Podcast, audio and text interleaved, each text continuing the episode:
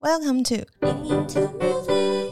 欢迎来到音音有代志，为你带来音乐大小事。大家好，我是雨慈。我是 KBM 雨慈呢，是我们今年下半年度音音有代之新的实习生。对，那今天也是我们第一次合作一起主持，也希望大家之后也可以多多支持他，然后也会很常听到他的声音。没错，下半年就请大家多多指教。好，那今天呢很有趣，因为我觉得跟大家的童年回忆应该都有所连接。那相信呢，就是大家小学阶段一定都有上过学校的音乐课。那雨慈，你还记得小学音乐课大部分都会做什么事情吗？嗯，其实我对于国国小的音乐课印象还蛮深刻的，因为老师每周都会介绍一位音乐家，然后跟他的作品。而且国小的音乐课很特别的是，就是他的音乐课本都会分成两本，那一本是专门就是给直笛的乐谱。我还记得我第一首学会的曲子是《天空之城》哦，宫崎骏的。那刚刚雨慈其实有讲到一个，就是关于直笛。那我觉得直笛对我来说也。别具意义，因为我觉得它是很多人就是第一次接触的乐器。就假如你私底下没有先学也没关系，因为直笛就是你的初体验。对，然后我觉得也很多人就是会因为直笛，然后发现哎自己对音乐啊，或者是对学乐器蛮有兴趣。对，因为我身边有一些这样的朋友，就是因为喜欢直笛，所以就开始学像是单簧管呐，或者是长笛等管乐器。我们刚刚有提到直笛，那其实呢，大家可能不知道，就是关于直笛这个乐器，其实有很多幕后故事，以及关于它的历史背景可以值得我们去深入探讨。那这个乐器有很多有趣还有奥妙之处，可以等待我们来去探索。所以，我们今天呢，就邀请到一位跟直笛关系超级深入的梁义章老师来跟我们分享。欢迎义章老师。那边好，玉慈好，各位听众朋友大家好。老师是木笛演奏家对吧？对，开始呢，我们想先用一问一答的方式，就是来让听众朋友更加深入了解目的。那首先，大家应该有发现，就是我们刚刚讲直笛，但现在变成目的。那所以我一开始就非常想知道，说，哎，那直笛又称作目的，这个说法是正确的吗？呃，完全正确。哦，那为什么就是同样的乐器会有两种称呼方式啊？直笛主要讲讲的是它吹奏的方式，就是直吹，直吹的笛。那木笛。呃，比较是指它这个乐器它本身原始样貌，它的材质是木笛，它最早在中世纪就出现。我们可以从湿壁画或者是一些手抄本上面看到最早木笛的记录、图像的记录。那其实木笛这乐器最早一开始就是木头的材质，所以这个乐器如果呃真的呃追本溯源讲的话，应该称作木笛。但是直笛的话，就可能就是比较是强调它是直吹的，而不是横吹的，像长笛这样子。哦，那之所以它外观会是黑白色的样子，也是因为材质肯定不一样，对吧？对，就是直笛的话，呃，其实包含呃比较后期二十世纪开始出现的塑胶材质的直笛。对，因为其实刚刚讲木木笛嘛，本来是木头，那后来二十世纪它被呃音乐教育的人选中，变成一个普及推广的，大家都会第一个音乐课堂接触到的第一个乐器。那如果是木头的话，第一个呃保养不易，再来第二个可能呃要入手的话会有一定的门槛，所以可能改成塑胶的就可以便宜，然后又不怕。碰水，大家还可以交换吹，只要清洗过，还可以用肥皂清洗。嗯，就是可以让大家人手一支。对对对对，然后也不怕掉到地上啊，或是拿来跟同学打架这样。那想请问老师，目的有德式指法跟巴洛克式的指法两种指法，究竟有什么差别呢？呃，其实这个德式指法跟英式指法，应该是说，呃，在早期的时候。目的都是呃以所谓的英式指法，那德式指法的出现反而是要到嗯二十世纪初，在德国的时候，那时候他们乐器工厂呃开始研发改良木笛变成塑胶化的时候，那他们呃觉得说，哎，好像这个嗯德式指法可能比较简单一点，也就是说。呃，它不需要一个交叉式的指法，它就是从底下，呃，原本孔是全盖是最低音嘛，然后再来，呃，从最右手下面的小拇指开始一个一个孔，一个一个孔把它打开，然后就会有音阶往上。那德式指法就是可以在发的时候哆瑞咪发，如果是高音底，最低音是哆，好哆瑞咪发往上数过来的这个第四个音，它就呃还是可以维持开一个指孔。那如果是英式指法，也就是所谓的呃巴洛克式的指法的话，那到发第四个音的时候，我们就不能单纯的呃还是再开一个指头，必须是要呃，好像是叉子那个餐具的那个叉子一样，就是会有一个交叉的形状出现。那这个在初学对于初学的人来说，尤其是小朋友，他比较难掌握，因为有时候我们可能还呃握力还没那么好，或者是跟乐器的那个连接还没有建立的那么好，所以会变成说，哇，这个突然要从咪第三个音转到第四个音发的时候，这会有一个呃蛮难的一个过渡期，那手的那个平衡可能会失去。或许是因为这个原因，那德国他们就把它研发另外一个指法系统，那后来也就是所谓的德式指法系统。但是其实真的要讲音准啊，或是音色的话，比较正统正规的还是英式指法。哦，了解。所以基本上，如果就是呃，身为专业的演奏家，这两种指法系统是应该是都会。呃，应该说会英式就可以了。哦，会英式哦，对了，对对由难入简这样子。呃，对，因为德式真的是呃比较好，对对对，比较普及，然后推广可能没有那么讲究，一定要以前的方式等等的，对，好吹这样子。对，但真的正规还是英式。好，所以大家有机会就是还是不要抛弃英式。好，那因为其实木笛从巴洛克就有的一种乐器，那我相信它也有非常非常多好的曲子可以推荐给大家。那老师如果选一首，会想推荐哪一首啊？真的要选一首很难的。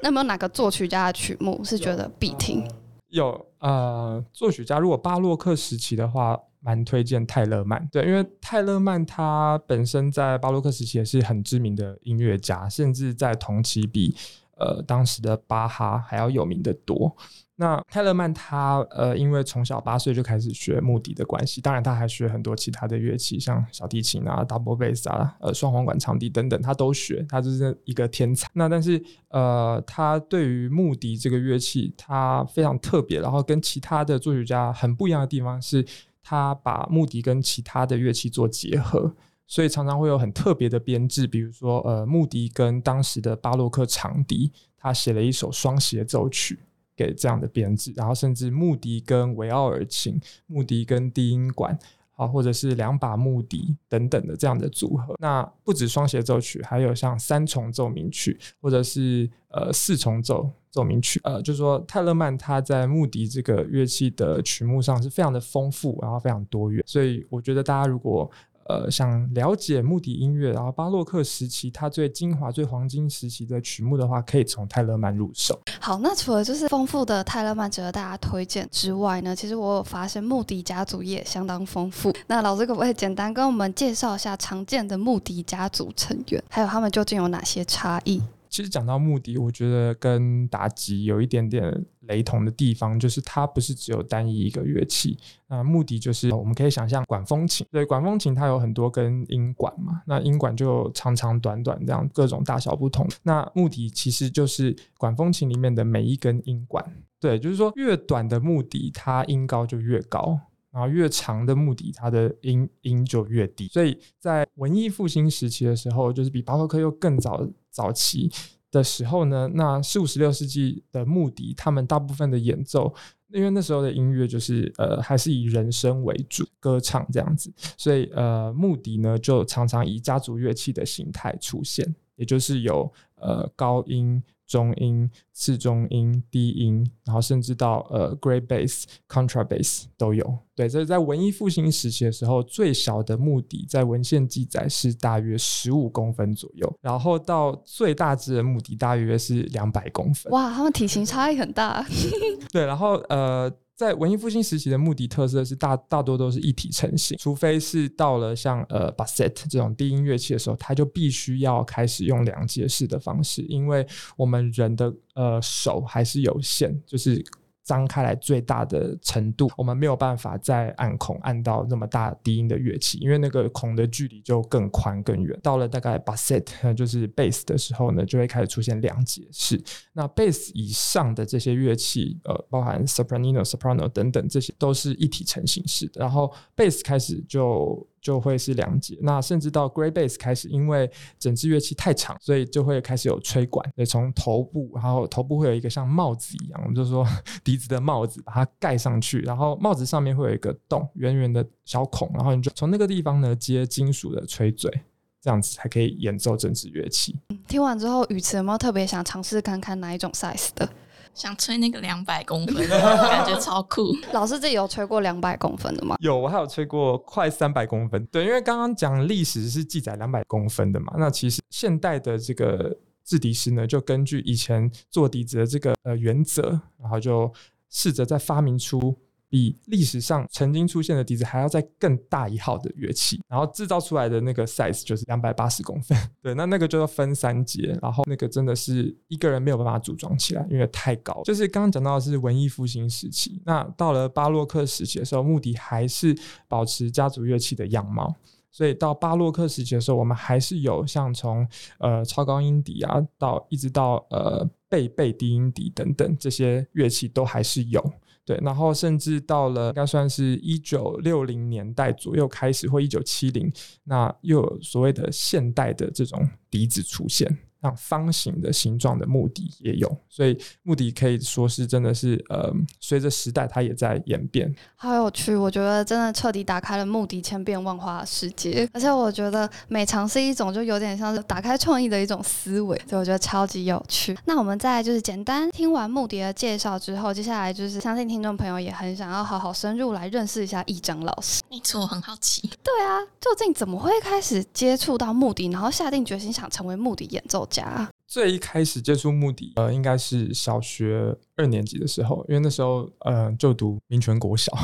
对，然后民权国小那时候风气就是社团风气很兴盛，那大家就会选择一个社团参加，那社团大部分就是运动跟音乐，然后音乐类就有很多，然后那时候就看到直笛团，然后就想说，哎，这个好像以前有吹过，因为其实我在更早以前，大概幼稚园的时候就有吹过直笛，对，然后就想说，哎，或许这个。入手的话不会太困难，再就是它门槛没有那么高，不像弦乐啊或什么的，可能一开始就要购买一个一个这样子的乐器。对，那想说好，那不然就直笛试试看。呃，小学二年级参加的，那在这之前也没有学什么音乐，就想说，哎，那就试试看这样子。那后来怎么会就是对这个乐器喜欢到觉得，嗯，我可以尝试当他的演奏家？就是真的是呃第一次接触，印象很深刻，就爱上彻底爱上这个乐器。因为我记得，呃，第一次去上课，然后去老师那边拿到塑胶纸笛、高音纸笛之后，然后学了三个音，嗦拉西，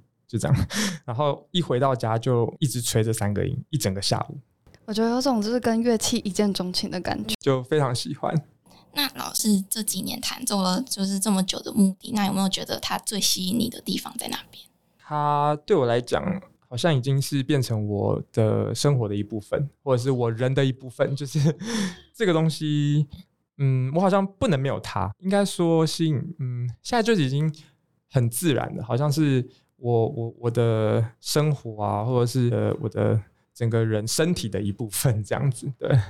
真的，对，就感觉是可以把热情投注在里面很久很久。但是呢，不免还是要来问一个问题，就是那老师会觉得木笛诠释上有没有哪些最困难，或者是最需要克服的地方？呃，我觉得木笛最难的地方应该是在于气息的掌控，因为它不像是簧片乐器或是呃其他管乐器，可能有呃所谓的媒介。那木笛其实真的构造。或者是说发声原理真的非常的简单，它就像哨子一样，你气一吹进去，它就有声音了。可是相对的反过来说，这也是它很困难的地方，因为你要怎么样完全是嗯，透过你自己的嘴部肌肉的控制，然后还有气息的这个掌控，然后去发出呃好听的音色，然后或者是。呃，在目的上面其实很难的，或者是一直为人诟病的地方，就是好像大家觉得他没有办法做出呃明显的音强的变化，就好像都差不多。可是其实我觉得。呃，目的当然，它还是有它做一些细微的音量变化的方式跟方法。那这个东西其实是很难的，因为我们不能刚刚讲过它的发声原理很简单，就像哨子，我们不能说呃，比如说想要吹小声的时候，就只是单纯的把气放少。那这样子的话，第一个就是目的它很简单，可是它反应问题的时候也很简单，就是马上就会听到哎。音准太低，或者是我今天想要吹大声一点，OK，那我把气增强，音准就偏高，或甚至有时候如果你的乐器没那么好，或者是像比如说塑胶类的，刚刚讲直笛的话，它的承载力没有办法那么强，那你气相对的气量一送进去，它可能音就直接爆掉。所以其实目的我觉得最难最难的还是在于气息的控制，你要在一个很有限的范围内去制造一个无限的声音、无限的空间，这样子。哦，其实这是非常困难的一件事，感觉自我控制力真的要非常好。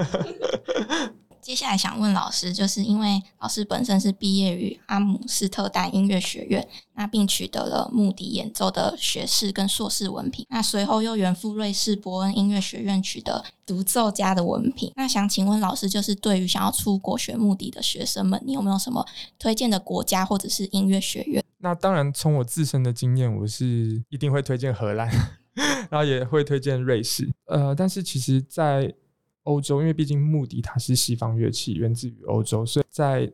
呃欧洲的各个国家基本上都可以有穆迪，然后都在音乐院的可以主修。对，所以呃其实学习的管道真的非常的多。那像我自己自身经历，荷兰跟呃瑞士以外，那德国几乎所有的城市大小的音乐院也都有穆迪主修。对，然后或者是法国、西班牙、意大利也都有，那英国也是。都都有，然后我自己也有朋友或者是学长姐在开始在各个呃欧洲的音乐院任教，所以其实我觉得都很鼓励大家去。然后我觉得多吸收、多看、多多参考，然后甚至不同的老师啊，或者是不同的地区，他们都有自己独特呃独树一帜的风格，那这个都是可以好好学习的地方。那那时候去就是荷兰跟瑞士留学，老师有没有至今都还印象深刻？就是学到最多的部分？对我来讲，是荷兰的很大一个特色是，呃，文艺复兴的家族乐器。对，因为在荷兰有一个呃阿姆斯特丹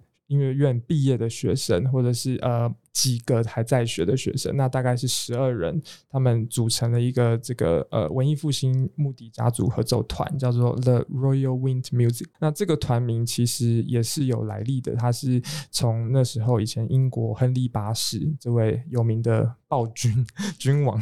那他因为他本身也非常喜欢穆迪，然后根据记载，他自己有七十六把。文艺复兴的目的，对家族乐器嘛，大大小小，所以他当时呢就在他的这个宫廷里面，因为他自己也很喜欢音乐，他也作曲，所以他就嗯延揽这些音乐家，然后组成一个呃文艺复兴目的乐团，就叫做 The Royal Wind Music，因为他本身是皇家嘛，皇室嘛，所以就是皇室。呃，如果要翻的话，就是皇室之风，或者是皇室呃管乐之类。这个团名呢，荷兰的这个阿姆斯特丹这个呃文艺复兴目的团的团名，就是来自于这个历史的故事。然后我那时候在学期间，因为这个团就是说它呃固定十二人，那一定要有人离开的时候，他才会。呃，试出缺，然后才会就是他会有一个呃 audition 这样子，对，公开的甄选。然后那时候我就呃在荷兰的期间刚好有开缺，然后就去甄选，然后甄选上，所以就二零一二。因为我是二零一零到二零一六六年在荷兰，我先读四年的大学，然后再读两年的硕士，总共六年。那我是在大二结束的时候，快结束的时候，他们开缺，所以二零一二到二零一六，我离开荷兰这四年，我都在这个团里面。对，然后觉得非常的幸福，因为这个团它就是在欧洲，然后甚至我们还有到美国、到纽约、到呃波士顿，因为波士顿每年都有一个 Early Music Festival，然后就随着乐团到欧洲各个地方，还有美国去巡演啊。演出的时候就是不同的曲目，因为刚刚讲到文艺复兴时期，可是其实文艺复兴时期就。好多不同地区的曲目，比如说有德国地区的，有意大利的，有英国的等等，或者是低帝国，像荷兰、比利时、卢森堡、法国等等这些，所以我们就准备了好几套的曲目，然后甚至还有专门为小朋友演的那种教育性质的曲目，在各个国家或者各个音乐节演出。那我觉得这个经历对来讲非常的呃特别。然后再来就是荷兰，它还有呃现代乐也是一个很大的特色，对，因为荷兰本身这个国家。像民族性就是喜欢挑战、喜欢创新，然后呃，可能也因为他们呃国家面积其实也是蛮有限的，然后他们又是临海嘛，然后整个地都非常的平，像荷兰基本上境内是没有山，所以整个荷兰都是一个大平原的感觉。那所以他们常常要跟海去争地，所以可能就造就他们对于环保意识啊，或者是对于呃自然，他们是非常关注的，而且他们很创新，在各个层面都是，所以反映在音乐上面，我就觉得他们特别喜欢现代音乐这一块。那也可以从他们的呃，像比如说阿姆斯特丹，最主要就有两个音乐厅。城市的音乐厅，那一个是呃皇家大会堂，就是专门演出那些呃比较古典啊，或者是比较怎么讲呃。能见度高一点，对对的的的音乐，对古典时期啊等等的。另外一个音乐厅叫做呃 m u s i c 堡，它就是专门演现代乐的。当然不是只有现代乐啦，就但是很大很大宗很大部分他们会是弄这种比较实验性的这种新音乐。对，所以我觉得光是音乐厅这两个就已经分得很明显。所以你想要听什么样的音乐，在荷兰都有。这个对我来讲是当时学习很大很大的一个帮助，是一份非常宝贵的经历。不止可以尝试很多曲目，然后也可以就是到各个国家，我觉得算是推广自己喜欢的东西。那到瑞士之后，有没有什么瑞士的专属于他们学音乐的特点？瑞士的话，我觉得相对就保守很多。我觉得瑞士，呃，因为我待的城市是瑞士的首都。的伯恩，虽然很多人都不知道，以为是苏黎世，但其实 瑞士的首都是伯恩。那我在伯恩音乐院，呃，单纯就真的是因为那时候非常仰慕呃学校的穆迪教授，对我我我之前的老师，他叫 Michael Form，那他在呃伯恩音乐院教穆迪，但是其实伯恩音乐院它对我来讲，呃，有一点像是，嗯，主要的发展重点是在呃现代乐的部分。对，对，或者是比如说像是即兴啊，或者是甚至跨界到多媒体啊等等的，所以其实就是跟荷兰的经历也是蛮不一样的地方。可是，嗯，怎么讲？我的老师这位呃 Michael Form，他其实本身是古乐的专精的。老师对，所以其实，在伯恩学习的时候，我跟他主要还是学古乐方面的东西，尤其是巴洛克音乐。那老师自己有没有想过，就是觉得可以把目的跟哪些多媒体结合？呃，我自己有尝试过，在荷兰的时候，就那时候读硕士的时候，然后毕业音乐会有委托呃作曲家朋友写了一首作品，那那首作品的编制很特别，是木笛跟日本笙。传统乐器，对对对，日本神那竹子做成的，然后写给这两个乐器的一个双协奏曲，对，然后这个双协奏曲呢，包含小乐团、小编制的乐团，有弦乐跟呃一些木管，就到木管，没有到铜管，然后也没有没有用打击，对，因为。编制毕竟还是不能太大，因为木笛跟声其实没有那么大声。那另外比较特别的是，我们还加了那个呃所谓 live electronics，就是电子音乐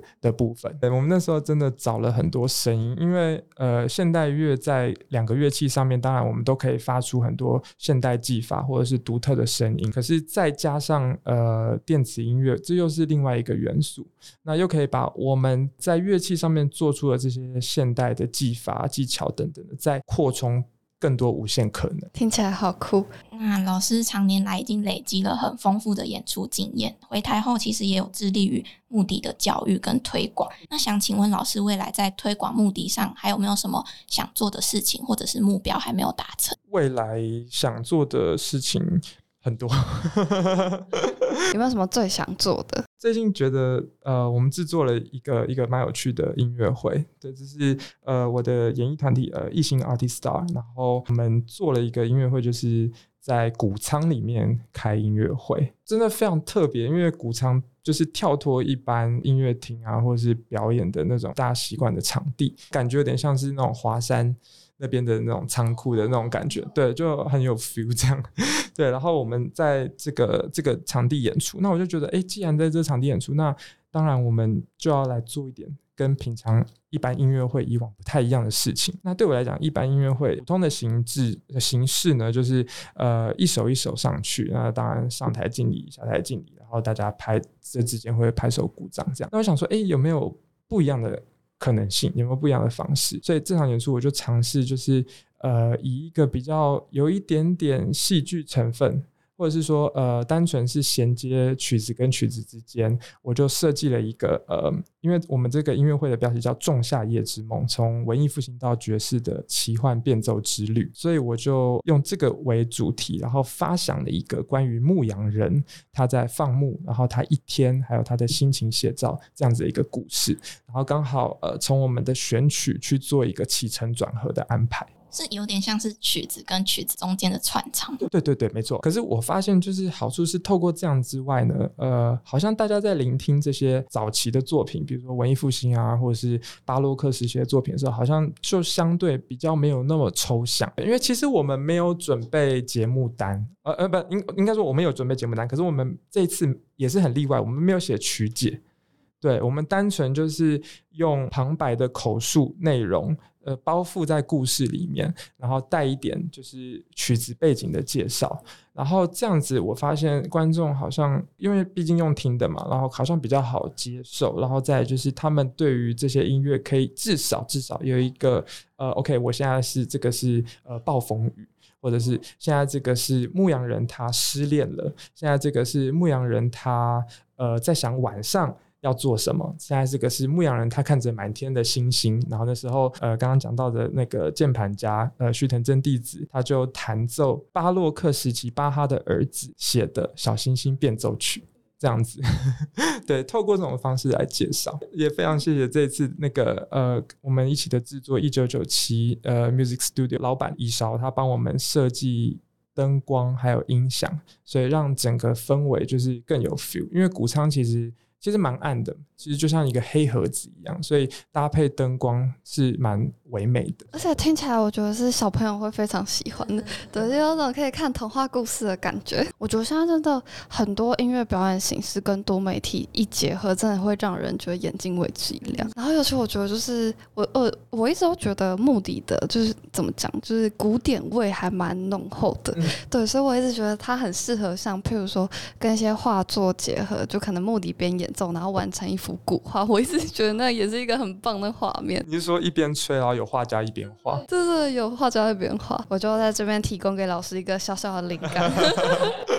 那再来呢，就是我们聊完老师的生平历程之后，相信大家对于目的啊，以及就是要到哪里学目的，有更深一层的了解。那最后呢，我们当然要深入到就是老师最近发行的新专辑《雅各布范艾克穆迪欢乐花园选集》这一个作品。那想请老师简单介绍一下雅各布范艾克这位音乐家跟他的作品。雅各布范艾克其实是荷兰呃十七世纪当时的一个音乐的大师。那他最主要擅长的乐器有两种，一个是排钟，排钟其实就是。欧洲教堂或者是市政厅，我们都会听到钟声，对不对？如果去欧洲玩的话，说那个比如说十二点整点啊，或者什么下午的时候，都会听到钟声。那有时候钟声它不是只有叮叮叮，它会演奏音乐，而且可能还会因为特别的节日或者是一些宗教的庆典等等的，然后演奏特定的曲目。那所以范范艾克呢，他就是演奏排钟的这个大师。那其实他天生是盲人，然后他是出生于贵族世家。对啊，不是那个牛排那个。嗯，突然想到，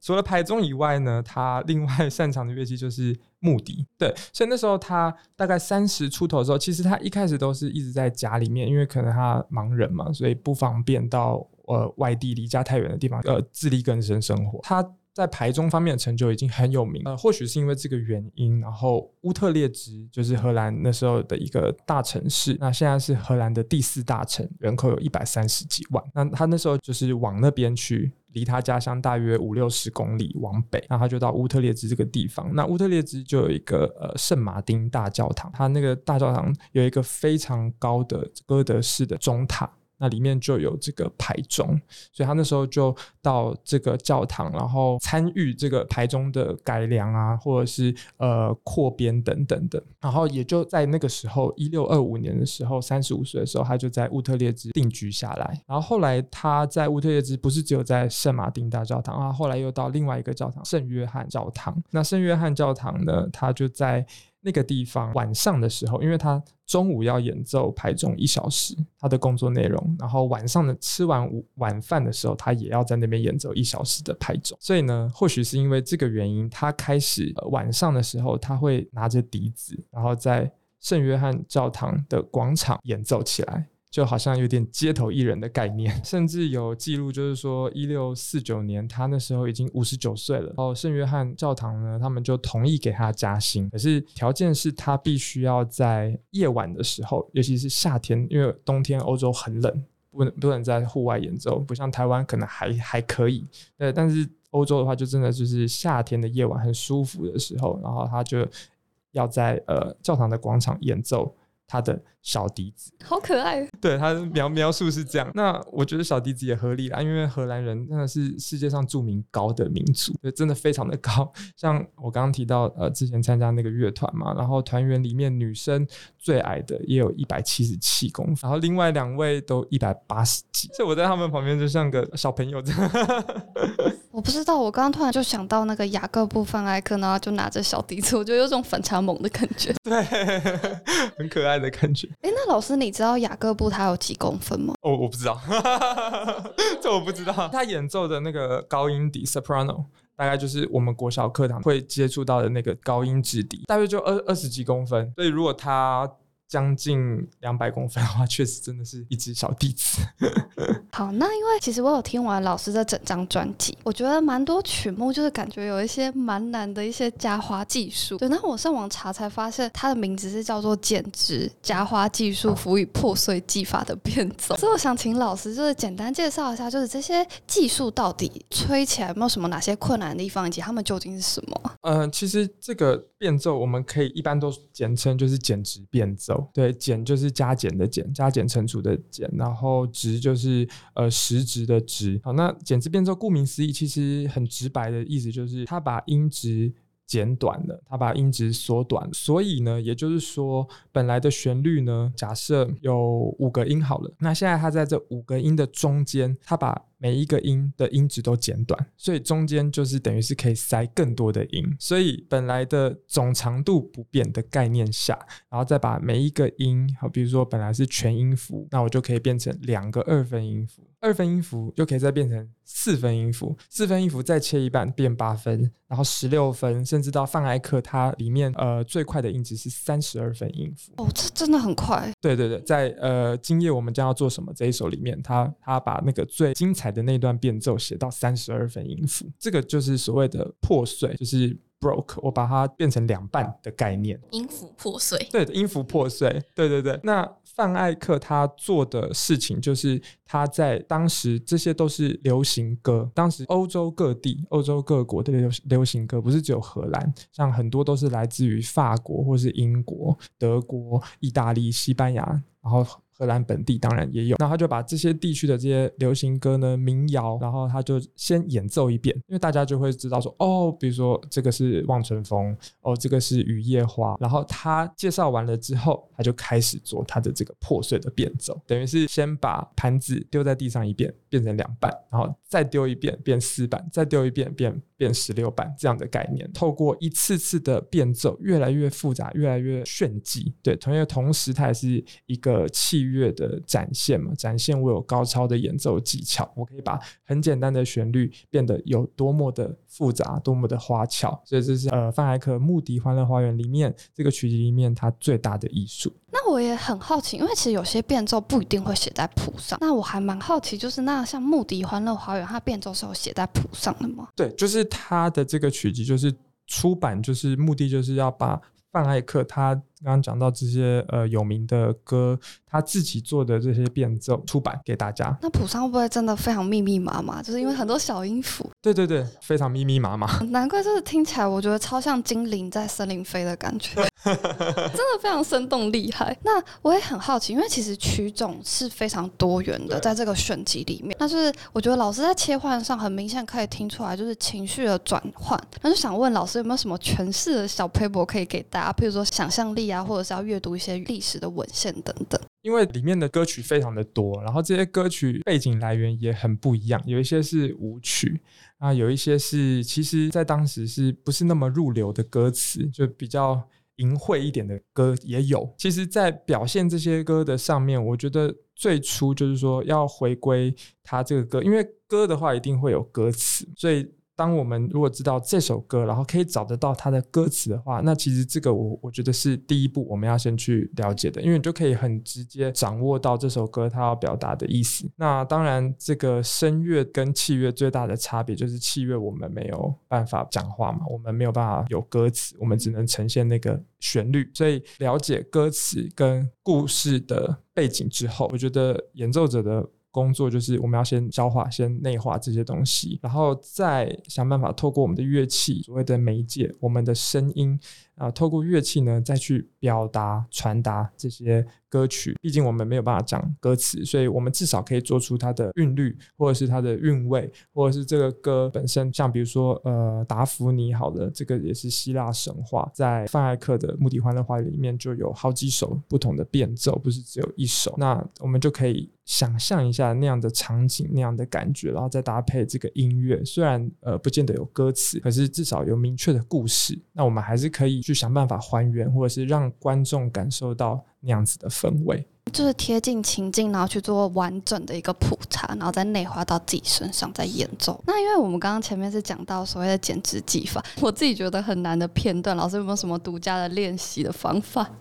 都是双吐啊，对。大波汤饮，那这个东西其实我觉得也是在文艺复兴末期，还有早期巴洛克这个时期，它呃等于是这个音乐发展到之后呢，它的一个呃最高峰的展现。因为在这之后，其实变奏呃或者是说简直变奏到巴洛克中期开始之后，其实就也没有那么流行了，开始往另外一个方向去发展。所以这算是总结前面器乐嘛，就是开始慢慢脱离声乐，然后有自己独。当一面的时候，然后。再去发展，然后做出这些很繁复的变奏。某一方面也是向声乐去宣示，说我可以做到声乐可能没有办法做到的。比如说，我们声乐要做很短时间内的大跳，或者是呃一些非常快速的音群，三十二分音群啊等等的，或许声乐的表现可能没有那么适合。所以器乐一直在证明这件事情，我们可以做到，而且我们可以做到声乐可能没有办法做到的事情。所以我觉得在练习的时候，我们当然舌头嘛，因为管乐的话就是靠韵舌嘛，所以我们舌头的方面的训练一定要扎实，我们才有办法负荷这些快速音群。然后再就是平常的练习啊，可能因为其实这些变奏呢有一个特点，就是说它很多都是音阶式的激进音，对，所以我们如果平常有在做一些基本功，那这时候指头方面你就比较不会有问题。看谱的时候，其实我们不是一个一个音去看，我们是抓一个，好像那种。区块式的，就是最低音到最高音是这样，然后最低音到最高音是这样。范艾克变奏不是说只是变破碎，就是一堆杂音，它是有一个我们说规律的，它有一个它有一个 pattern，然后它会照那个 pattern 再去重复几次，然后发展。所以如果我们掌握呃平常有在做音阶啊，然后有在做双吐啊，然后有结合指头跟舌头，因为这都是一个协调嘛，所以平常就有在做这些练习的话，那其实碰到范艾克在这个。简直变奏这件事情上，可能就会比较得心应手一些，练起来就会顺一点。就是每个基本功都是环环相扣的关键。那最后想请问老师，在雅各布·范艾克《穆迪欢乐花园》选集中，有没有最喜欢或最想推荐给观众的歌曲？我自己最喜欢这次这张 CD，因为其实这个曲集有大约一百五十首歌，那我这次的专辑只有二十首歌，对，所以只有百分之十三而已。还有剩下百分之八十七，所以如果要说真的最喜欢的话，从我这次的专辑里面的话，我自己是最喜欢前奏曲，也就是专辑一开始那一首很短的只有一分钟的作品，然后再来就是刚刚讲到的达芙妮那首我也非常喜欢，然后还有一首是呃幻想曲与回音，它是专门在表现高低八度，然后制造那个模仿回音的效果。这些都是我很喜欢的。好，那我觉得除了刚刚老师讲的喜欢那三首以外，如果听众朋友就是有听老师的专辑的话，我也很推荐可以从头听到尾，因为其实每一首曲目都不会很长，但是我觉得却可以听到目的的不同面貌。对，然后你也会被他的一些技巧或者是音乐性所吸引。我觉得是一张非常吸引人的专辑。对，所以就是诚挚推荐给大家。那最后就是请易章老师，就可不可以再跟大家推荐一下你的专辑？那这张专辑除了曲目之外呢，也用了大大小小不同的目的啊，刚刚一直介绍到木笛，它是家族乐器嘛，所以在这个专辑里面，我用了呃中世纪的木笛，然后也用了文艺复兴的木笛，然后音域的话有最高是 soprano 超高音笛，然后到高音笛到中音笛跟次中音笛。大家在听这张专辑的时候，或许一开始会觉得，哎，如果只有从头到尾都是一枝独秀，只有一把木笛，会不会很聊、很枯燥？但是其实因为呃，正是因为木笛家族乐器的特性呢，那我选用不同的木笛，然后在专辑的曲目的编排上也有巧思，就是我希望它听起来不是一个散的东西，它是好像有起承转合一样，从第一是第一轨开始到专辑的最后十八轨，它是一个故事。那这个故事是什么？我觉得就是听的人他自己去感受和他自己的感觉，每个人都不一样。我是希望。每一支木笛就像一个画笔，一个颜色。那透过这些丰富的颜色，让大家可以去有自己的想象。欢迎大家，就是也可以运用像刚刚老师讲的画笔，然后去填上属于听完你专辑独一无二的颜色。那今天也非常谢谢一江老师这次来，然后除了带领我们更加了解目的以外，然后也探索到更多关于这个乐器的面向。就是以后可能小朋友接触到直笛，然后也会想起木笛，甚至是老师的专辑。那我们今天这期就到这边喽，谢谢大家，拜拜，拜拜，谢谢主持人，谢谢大家。